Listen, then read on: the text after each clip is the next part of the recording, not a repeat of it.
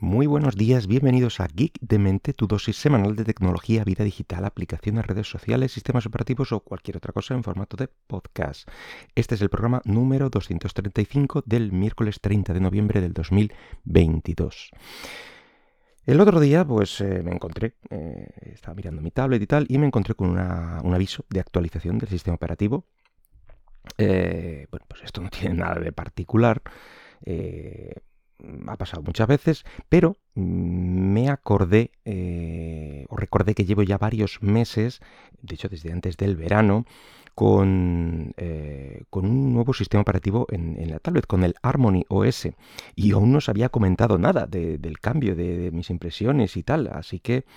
Eh, bueno, pues este, este aviso de actualización me lo recordó y, bueno, pues vengo a comentároslo. Para todos aquellos que viváis bajo una piedra o que no sepan muy bien qué es esto de Harmony OS, voy a hacer eh, un resumen muy, muy rápido de, cómo se ha llegado a esto. Bueno, pues resulta que el gobierno estadounidense de, Trump, eh, hace ya un tiempo, se enfadó con, Huawei y después de varios, pues dime si diretes y me enfado y no sé qué y tal, bueno, pues eh, se prohibió a toda empresa norteamericana hacer ningún tipo de trato con ella, con, con Huawei. Eso eh, implicaba, entre otras muchas cosas, que, esta empresa, que Huawei, y sus próximos modelos de dispositivos no iban a poder eh, hacer uso de Android.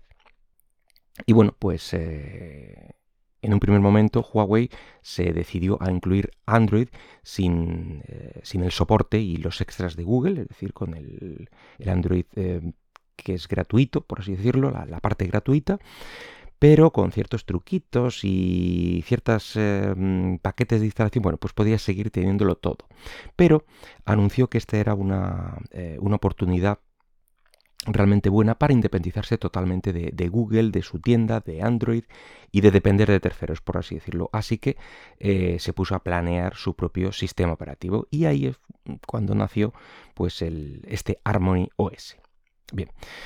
Eh, lleva desde hace algunos años incluyéndolos en ciertos dispositivos, mm, va con cuentagotas, eso sí, no, se, ha tirado a la piscina de lleno. Eh, hace ya unos años empezó con los televisores y, bueno, mm, han ido sacando versiones, mejoras, etcétera, y ya lo están incluyendo también en los eh, móviles y en las tablets.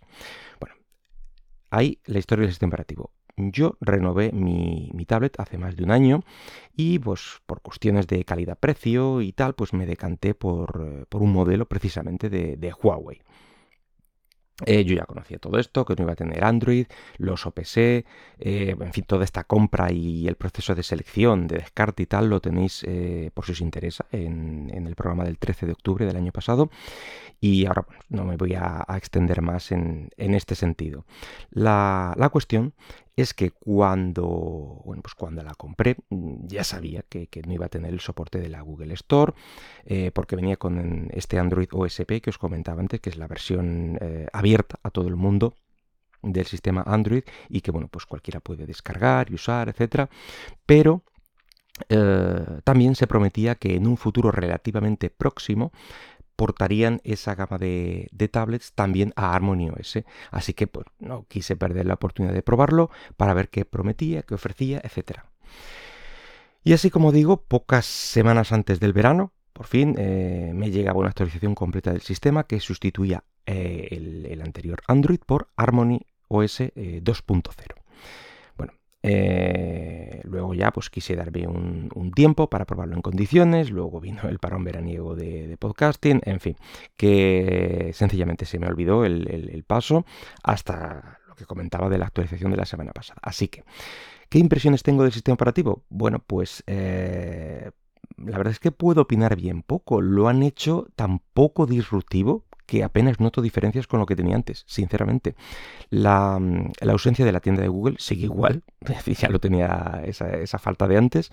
Eh, hay que apañárselas con, con otras eh, tiendas alternativas como la de Amazon, de Aurora y bueno, de estos sitios un poco alternativos que almacenan APKs con los que hay que tener cuidado.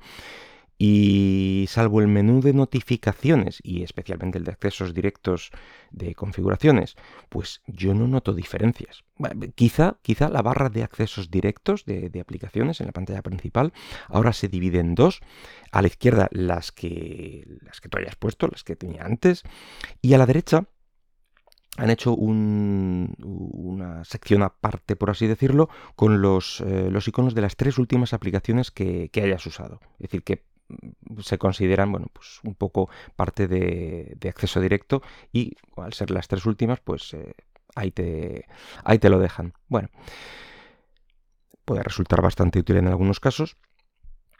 Eh, pero es que lo hicieron tan bien, el, cambio, que incluso después de las actualizaciones yo ya estaba, me estaba preparando para reinstalar las aplicaciones, eh, o por lo menos, bueno, no todas, pero sí las más usadas, volver a configurarlo todo, en fin, como si fuera nueva.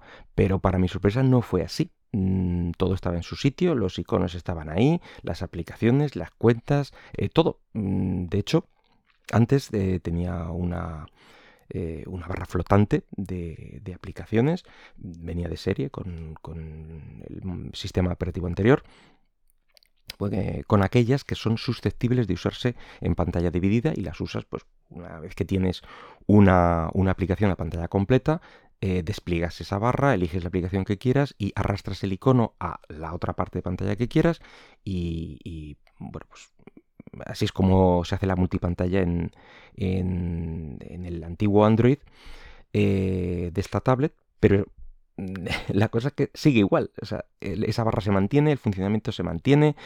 Que vaya un poquito mejor, un poquito peor, mm, peor no creo. Em, en fin, que, que, han mantenido todo, hasta esos pequeños detalles. Y la verdad es que me ha venido muy bien porque mm, es una de las características esta barra de, tareas que, me resulta más interesantes y más útiles y no quería perder. Y por lo demás, como digo, el menú de accesos directos de configuración quizá esté mejor diseñado. Recuerdo que era un poco parco y ahora le han dado un aspecto Em, muy a la iOS, estas, eh, ya sabéis a lo que me refiero, estos botones un poquito más anchos y, en fin, ese, ese estilo. Pero muy poco más y, bueno, esto es debido a que siguen haciendo uso de la misma capa de personalización anterior, eh, que era el, el EMUI, y, claro, la parte visual eh, prácticamente se, se, mantiene. No niego que internamente haya cambiado todo el sistema de arriba abajo, eh, ya que al parecer cambiaron todo el núcleo de un Linux, eh, que era lo que usa Android normalmente, pues cambiaron el núcleo directamente por un microkernel, en fin, por razones de que es más, más pequeño, más eficiente, eh, más moderno, mm, es más fácil de trazar de dónde vienen posibles errores, está menos probado, eso sí, pero al parecer ha mejorado considerablemente la velocidad y pero por fuera pues sigue funcionando como antes, mm, lo cual imagino que es algo bueno. La verdad es que a mí me hubiera gustado eh, bueno, pues algo un poquito más disruptor, nada que, rompiera con el concepto ni las apps de, Android, eh, porque eso habría sido realmente la muerte del, sistema. Un, sistema operativo sin aplicaciones pues no, no, hace nada. Pero bueno, sí, sí me apetecía probar un cambio realmente más, o no me hubiera eh, importado probarlo.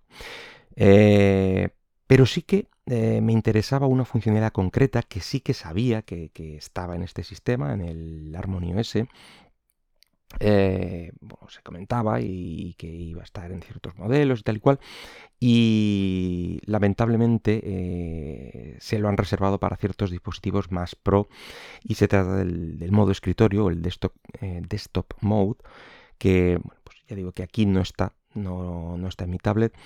Eh, no sé si teniendo conectado el, teclado este base oficial mm, o algún algo de estos dispositivos eh, propios de la compañía sirve para que se active o algo, pero me estrella. Yo creo que directamente no vienen, eh, no lo han preparado para este modelo por lo que sea, por, por RAM, por velocidad, por, por ser el de gama de entrada, no lo sé.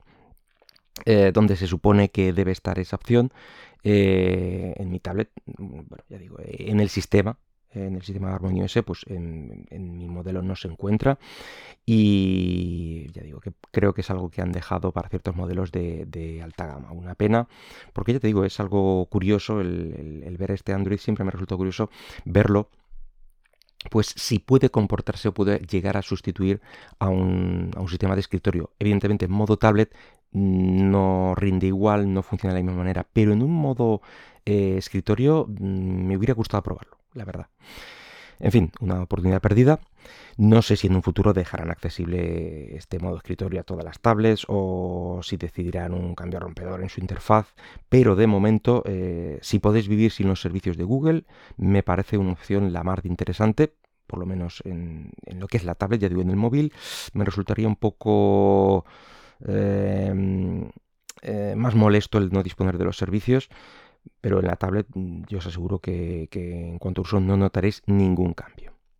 En fin, Nada más por hoy, espero que el podcast haya sido de tu agrado y si lo deseas puedes dejarme algún comentario por Twitter en arroba geekdemente.